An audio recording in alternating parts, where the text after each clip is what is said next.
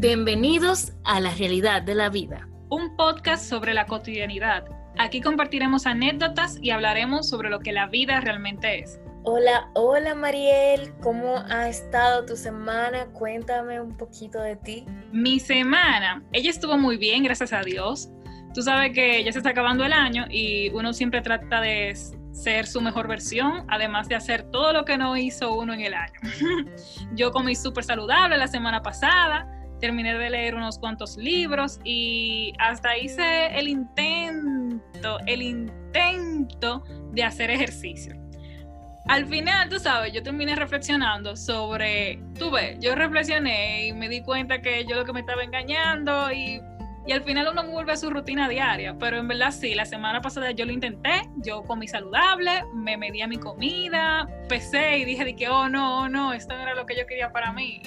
Nada, traté de hacer mi, mi, dieta ahí. Yo creo que funcionó. Pero eso está como súper bien, felicidades, o sea, el intento también. Bajé de peso, mi loca, bajé 8 libras en una semana. Quizás son libras de agua, pero... Pero yo, tú no te puedes quejar porque imagínate. Loca, pasé pila de hambre, pila de hambre pasé. Bueno, yo también he estado reflexionando sobre esos temas, sobre las cosas que no he hecho, las que quiero hacer y todo eso. Por eso el tema de hoy se trata sobre el proyecto de vida. Yo recuerdo que en el bachillerato y en unos cuantos cursos antes, en la clase de orientación, hicieron la pregunta típica de cómo te ves en 10 años. Y yo literal que ni idea. Y tú me preguntas hoy, ahora mismo, y eso me causa pila de ansiedad. O sea, yo no te explico. Yo no, no sé ni qué decirte sobre eso. Somos dos y de seguro nuestros oyentes también. Pero mira, para serte sincera, cuando yo estaba en el colegio y me hacían ese tipo de preguntas, yo sí tenía como una idea clara. O, o, por lo menos eso era lo que yo creía déjame explicarme, porque cuando uno estaba en el colegio, uno tenía un concepto diferente de lo que era el mundo y la vida y todo eso, ¿verdad? Entonces, no sé, como que la cosa era más fácil, como tú imagínate cómo iba a ser tu vida de adulto a veces tú veías otros tipos de adultos, otro tipo de vida, y tú dices que no, para mi vida yo voy a querer tal cosa. Uno siempre quería lo mejor, o uno siempre quiere lo mejor, tú ves. Yo decía que, qué sé yo, yo iba a ser independiente, iba a tener mi propio negocio, yo iba a ser millonaria, yo iba a estar casada con Matsumoto Jun, y tú sabes, tú ¿Quién es Matsumoto Jun? Matsumoto Si tú no viste Hana Yoridango, bueno, él, él, tiene, él tiene más drama, pero ahora mismo el que me viene a la cabeza es ese. Óyeme, Matsumoto Yu. Mira, cuando yo estaba en el colegio, yo... Un actor, un actor. sí, un actor y cantante japonés. Yo me acuerdo que, ¿sabes? Que todo el mundo tiene en el colegio su cuaderno de su artista, de su artista favorito. Entonces yo en ese tiempo yo estaba mucho en anime, en drama, en manga y vaina y lo, que, lo único que yo tenía era imprimir una imagen y pegársela al cuaderno. Y sí, hubo un año, yo no me acuerdo si fue primero de bachillerato, segundo de bachillerato, que yo eh, imprimí, o sea, en ese tiempo imprimí a color, eso no era de que un cachú, eso fue cuando yo estaba en la universidad, que yo me daba ese lujo de pagar cinco pesos por una imagen a color. Pero cuando yo estaba en el colegio, tú tenías que irte, qué sé yo, lejos, a un centro, a imprimir esa vaina. No, eso era un lío, antes era un lío, yo, yo lo voy a dejar así. Y después va a venir alguien en, los comentarios y que, oh, yo tenía una impresora en mi casa y yo lo hacía. Pero no importa. Literal, yo tenía una impresora en mi casa también, pero el problema ah. es que uno no, cuando se acababa la tinta era un lío de que volver a rellenar la tinta o comprar la tinta. Habían veces que habían especiales en, Jumbo o en Megacen, digo, en Jumbo o en La Sirena, que una impresora con su tinta era más barato que tú comprar la tinta. Así mismo es. El punto es que yo imprimía las imágenes de mis artistas favoritos, ¿verdad? coreanos, japoneses, taiwaneses, y yo se la pegaba a mi cuaderno uno siempre quería tener sus cuadernos de sus artistas favoritos y en ese tiempo eso era lo que a mí me gustaba. Volviendo al tema del plan de vida. A mí me daba muchísima vergüenza decir que yo no tenía un proyecto de vida y siempre en esa clase me inventaba una cosa súper rápido ahí. O sea, siempre cosas alineadas a mis gustos, pero no realmente algo que yo dijera, daría mi vida por obtener esa meta, tú sabes como que nunca me sentí tan full identificada, pero para ponernos en sintonía, el proyecto de vida es un plan trazado, un esquema con prioridades, valores y expectativas de una persona que como dueño de su destino decide cómo quiere vivir. Pero mi pregunta es la siguiente, ¿realmente nosotros somos dueños de nuestro destino? O sea, la vida da mucha vuelta. Desde mi punto de vista, nosotros sí somos dueños de nuestro destino. Eh, yo entiendo que nosotros tenemos el poder de tomar decisiones y elegir qué queremos en nuestras vidas. O sea, pero claro, no es como, como que yo tengo todas las oportunidades del mundo, un, un cuaderno en blanco donde yo dibujo. No, no, no. Yo entiendo que a nosotros se nos da un cartón de juego, un escenario de vida y a partir de ahí se ofrecen las opciones que uno puede tomar a partir de esas de ese cartón que te dieron de vida que tú vas a llevar o, donde la vida te plantó, ¿verdad? Porque mi cartón de juego, mi escenario de vida no es igual que la de mi vecino, entonces las decisiones van a variar, pero al fin y al cabo tú tienes la opción de tomar el camino que tú quieres. Así es como yo lo veo. Yo concuerdo contigo en cierto sentido de que cada uno es responsable de las decisiones que toma y las cosas que pasan son consecuencia de esas decisiones que ya hemos tomado. Echarle la culpa al otro, ya sea de que al destino, sería como victimizarse si uno se considera que no es dueño de su propio destino. Pero independientemente del cartón que te tocó vivir y todo eso de, de la situación de vida, yo siento que una situación de vida no te hace tampoco tu objetivo más fácil casi siempre nosotros queremos o ponemos como meta en nuestra vida algo que no tenemos y queremos alcanzar. Y el, simplemente, y el simple hecho de que no lo tenemos ya lo hace difícil, porque no sería un proyecto de vida, un plan de vida, si, si tu objetivo sería vivir para siempre en la casa que ya tú vives. O sea, eso no es un, un objetivo, ya tú estás viviendo en esa casa. Puede ser que sea una meta cumplida, si era algo que tú no tenías antes y ahora lo tienes, casi siempre son cosas que uno no tiene y para hacerlo más difícil todavía, no sé por qué uno le atrae tanto cosas que tampoco son tan fáciles de lograr para esa persona. ¿Tú me entiendes? Entonces, independientemente de que tú hayas nacido rico de cuna, hayas nacido con tan con tal o cual situación favorable desde cierto punto de vista, se te hace difícil obtener ese objetivo que tú te has planteado. Aunque las otras personas crean que tú eres una persona exitosa, dentro, siempre. dentro de tu, de tu vida y tú que conoces internamente quién tú eres, sabe que no has logrado tu objetivo, que eso siempre me pasa. Y me suele suceder a mí también. Yo sé que yo no he logrado mi objetivo de vida, pero hay gente que mira hacia mi vida y sienten que yo he cumplido una meta que ellos no. Pero si esa no era mi meta, entonces no tiene sentido, tú sabes. No sé. Lo comparto, lo comparto. Me pasa mucho. La gente dice que no, pero tú eres tal cosa, patatín, patatán. Y yo, como que, coño, si ustedes supieran. Maldita crisis existencial. pero mira, hay una frase muy interesante que yo he escuchado que habla sobre. No me acuerdo bien cómo dice textualmente, pero dice como que cambia el proceso, pero no la meta. O sea, hay que seguir con una meta planteada, incluso cuando todo el panorama se ve negativo, cuando tú te esfuerzas y te esfuerzas y tú no ves un progreso hacia esa meta. O sea, para mí, para mí, es algo como inteligente de cambiar de meta antes de que se te como uno dice antes de que se te acabe el tiempo. Eso viene mucho con lo de la persistencia, de que si tú quieres algo, tú tienes que trabajar para eso y no caerte con el primer agujero que tú encuentres en el camino. Realmente para mí esa es una frase muy inteligente.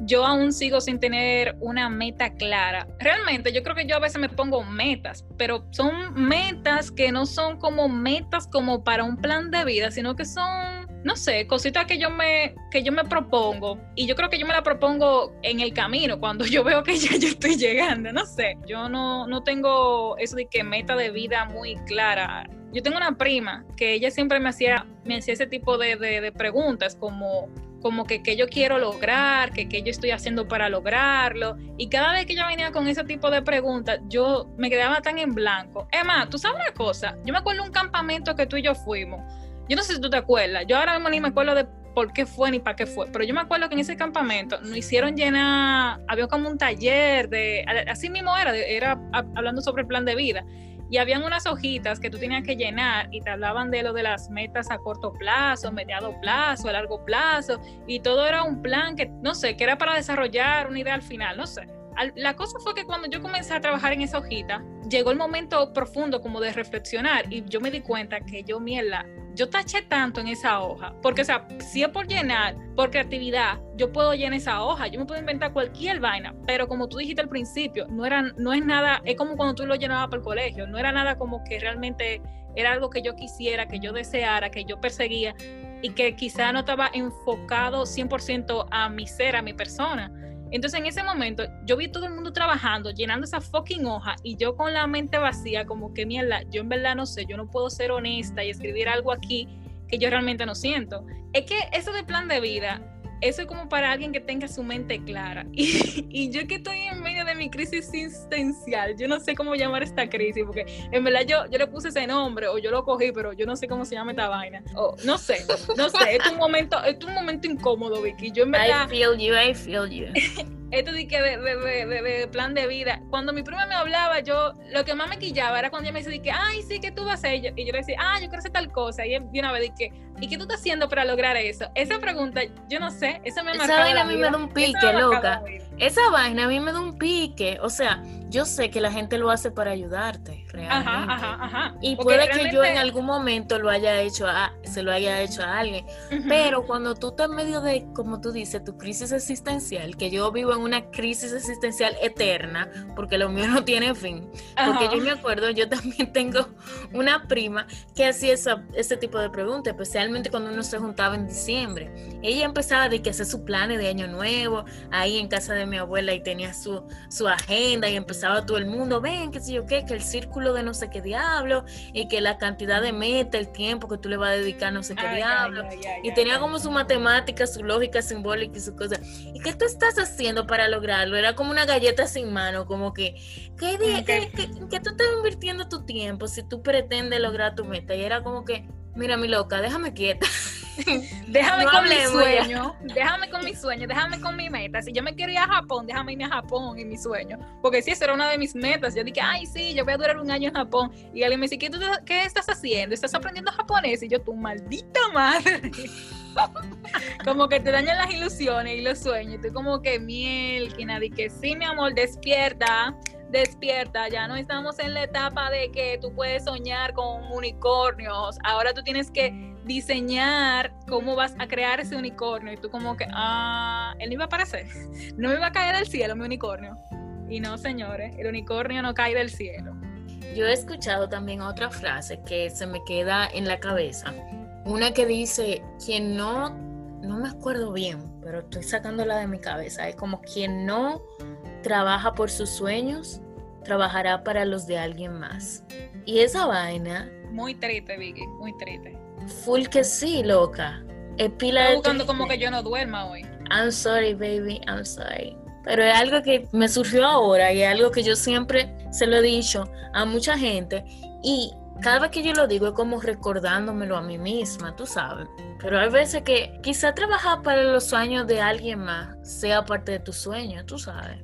Bueno, tú le puedes dar la vuelta, claro que sí. Tú sabes que yo creo que todo eso de saber cómo ponerte un sueño, ¿verdad? O definir un sueño o una meta, eso va con tu personalidad, porque parte de mi personalidad, ¿verdad? Es muy Hakuna Matata. Entonces, como yo siempre he tratado de vivir sin preocuparme, sin tener nada, porque lo que pasa es que me crea mucha, mucha ansiedad, mucha presión. Como tener todo muy organizado, eso me crea, me, me genera mucha tensión y me hace daño. Entonces yo por eso decido como banda con todo, banda, yo normal así como si me voy a poner algo que sea a corto plazo, algo que yo lo pueda visualizar y que paso a paso lo pueda alcanzar. Yo creo que lo más largo que yo he hecho, yo como proyecto así, yo creo que fue tu día en la universidad, porque después de ahí yo no he hecho nada como como que me requiera tanta algo sí, pero yo no sé, yo no sé por qué esos proyectos que, que fueron exitosos en su tiempo, como terminar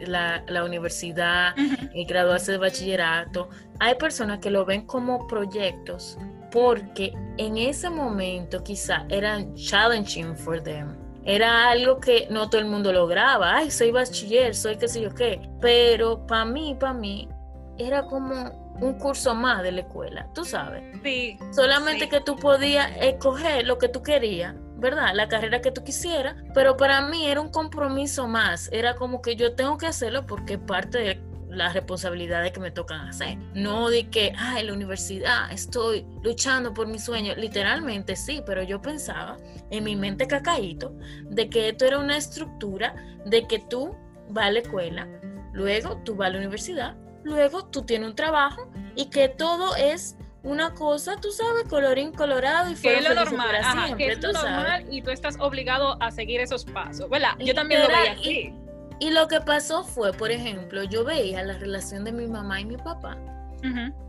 Y ellos cuentan su historia de amor que ellos se conocieron en la universidad. Para mí, y mi mamá y mi papá estudiaron lo mismo. Para mí, en mi mente, nada, yo iba a ir a la universidad, una gente que me cayera bien, íbamos a ser mejores amigos, no íbamos a ser novios, no íbamos a graduar juntos como papi y mami, no íbamos a casar, no íbamos, íbamos a tener trabajo y después íbamos a poner un negocio, íbamos a y nada, y eso era la vida.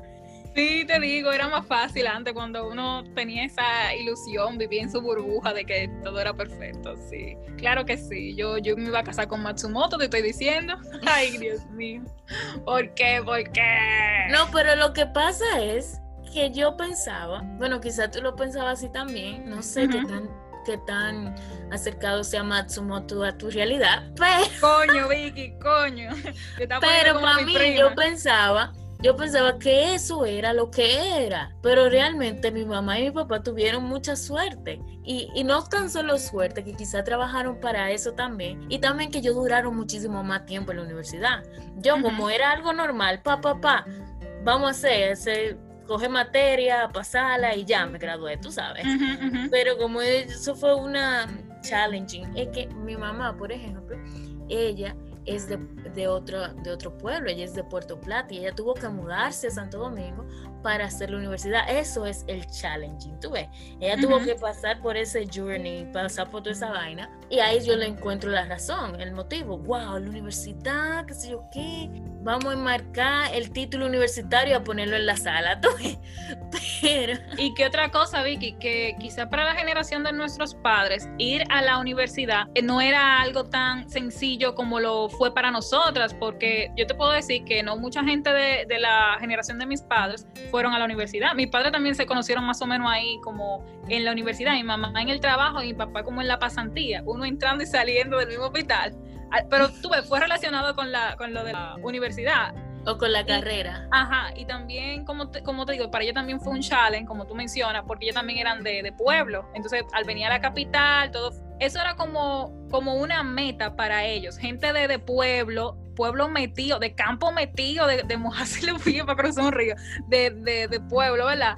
Eh, venía a la capital y estudiar, o sea, eso claro, eso es una meta, una meta grande y más en un tiempo donde no todo el mundo tenía la posibilidad, o no tan solo la posibilidad, sino el apoyo para educarse a ese nivel. Ahora no, ahora, por ejemplo, tú y yo, o la persona, no voy a decir con nuestro estatus, ¿verdad? No, tal vez la gente con nuestra formación o con... Eh, con nuestros ideales y valores. Ajá, con nuestros ideales, ¿verdad? Entiende que ir a la universidad es algo que uno tiene que hacer aunque al final ya el, ¿cómo se llama? El Mark Zuckerberg y, y, el de Apple me enseñó que la universidad es mierda y hasta uno se dio cuenta que la universidad ahora uno entiende que la, que la universidad es una un disparate, ¿verdad? Pero después de que uno ya, después de que uno ya se grabó, eso es lo triste.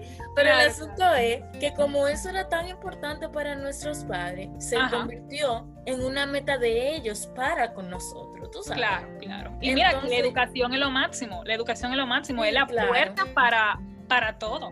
Yo le doy gracias a Dios que mi papá y mi mamá, o sea, siempre estuvieron pendientes a, nuestra educación, siempre. Sí, claro, pero uno no nunca contempló, o por lo menos desde mi punto de vista, uno nunca contempló otro tipo de, educación, tú sabes, porque ahora a mí se me hace tan difícil después de pasar tanto tiempo estudiando en aulas y con profesores, tan difícil ser autodidacta en cierto sentido.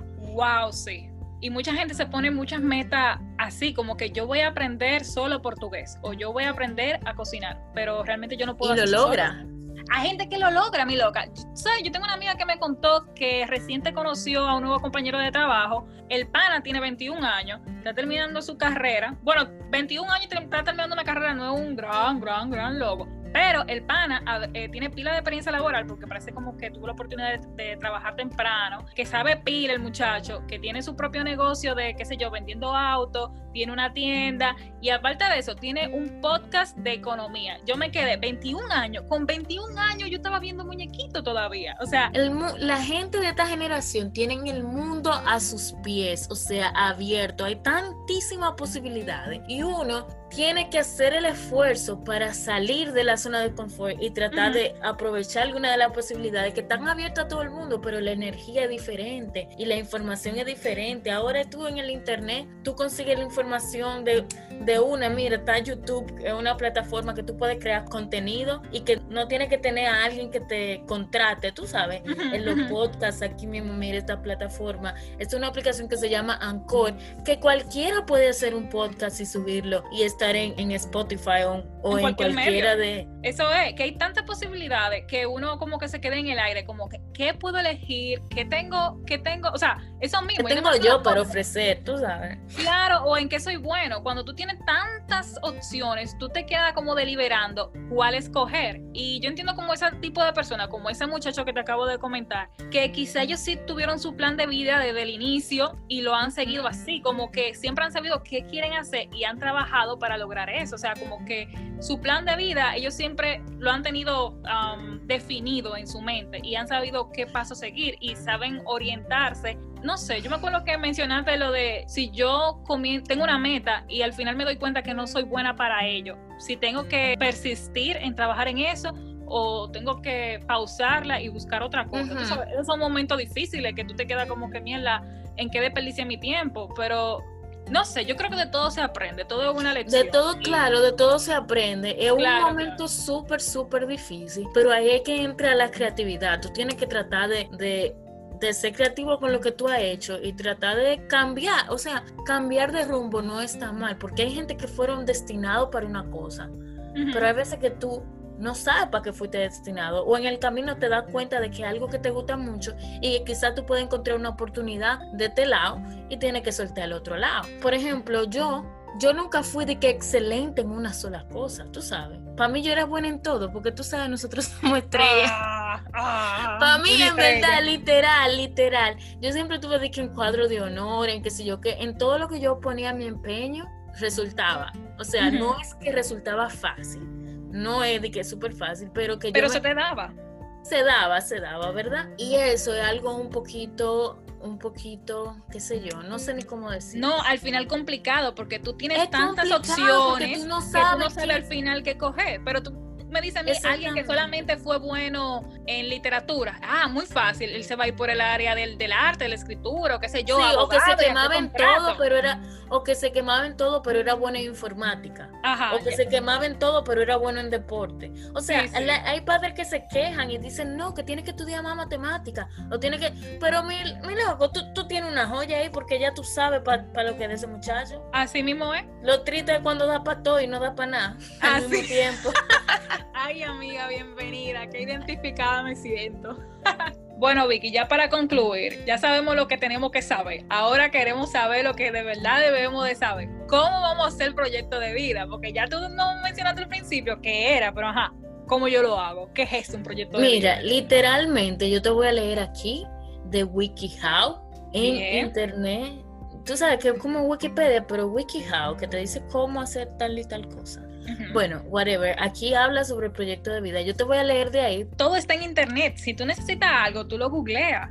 El caso es que dice aquí, piense en cómo está tu vida, qué quiere cambiar y a dónde quiere llegar a partir de ahora. El segundo paso, tener en cuenta los aspectos generales de su conducta, religiosa, intelectual, social, familiar. Bien, eso está interesante e inteligente. Claro que sí, porque tú primero te tienes que conocer para saber qué quieres, a dónde vas. La otra dice, aumentar sus objetivos si es necesario. O sea, que tú puedes tener varios objetivos, no nada más. Lo que yo pensaba también, no, poner todos los huevos en una sola canasta, digo yo. Poner más objetivos, creo yo ponerse en acción para conseguir lo que se quiere. La parte más difícil, la pregunta de mi prima, ¿qué estás haciendo para lograrlo? Maldita. Dice aquí, es necesario realizar cambios de paradigma y de pensamiento para poder ver las cosas de una perspectiva más positiva. Es verdad eso. No sean unos haters como nosotros. Coño. La otra dice, resaltar las cosas buenas en cada situación aparentemente mala. Acá hay que esto. Estamos hablando del mismo tema todavía, yo no entiendo. Sí, sí, sí, eso es parte del, del, plan de vida, porque el plan de vida es simplemente preguntas que tú contestas y después a partir de esas preguntas tú desarrollas un plan de acción, porque tú primero tienes que saber qué es lo que tú quieres, después dividirlo en metas. No, pero eso de tener una mente positiva, yo supongo que es que se alinea con el con la situación de que van a haber muchos obstáculos. Claro que sí, claro que sí. A positivo. Para ver si llegamos a alguna playa, como dice mami. Entonces dice la otra, tener siempre confianza en que todo va a salir bien. Confiar en que se va a lograr y tener un pensamiento positivo constante. Y cuando uno se caiga de esa mata. bueno, amiga, tener gente alrededor que lo apoye. Porque eso también es una cosa, no diga que yo lo voy a hacer solo todo, solo no no vivimos solo en el mundo. Uno se tiene que rodear de gente positiva. Si usted no es positivo, hermano, búsquese una campanita, una amiga que sea una campanita, que le guste brillar mucho, para que su brillo por lo menos lo ilumine a usted, porque déjeme decirle que yo necesito estar rodeado de campanitas. Oye, la otra dice aquí, comprender y asimilar la importancia de crear un proyecto de vida Dice aquí, este proceso es importante porque permitirá plasmar las ideas, las metas, los objetivos, los sueños y deseos. Crear un proyecto de vida sólido, claro y fuerte. O sea que hay que ser detallista ahí con punto y coma. Dice después hacer algunas de estas preguntas. O aquí viene la pregunta. ¿Quién quiere ser en este mundo? ¿Qué se quiere lograr en la vida? ¿Cómo realizar lo que se propone? Escribir su propósito y todas las alternativas que se tiene para poder cumplirlo. O las alternativas, los diferentes caminos, ¿verdad? Lo otro es visualizar, recordar que se logrará todo lo que se proponga. Entre más se piense en ello, mayor será la probabilidad de llegar a la meta propuesta. Si se está convencido de que se logrará, entonces se hará. Consejos. Plantearse metas a corto y largo plazo. Todo se consigue paso a paso. Una vez que se cumplen las metas cercanas, aumenta las metas. Nunca ser pesimista. No plantearse metas negativas, no enfocarse en las cosas malas de la vida, solo enfocarse en las cosas buenas y además de conseguir las metas se tendrá una vida feliz. Gracias. Oh my God. ¿Tienes algo más que añadir, eh, mi querida amiga? No eso ha sido todo por hoy. Bueno chicos, muchísimas gracias por acompañarnos. Espero que les haya gustado el contenido del podcast del día de hoy. No sean unos haters, creen su proyecto de vida y tengan abiertos los cambios, señores, que eso es lo que hay. Nos vemos en un próximo. Bye bye. Bye.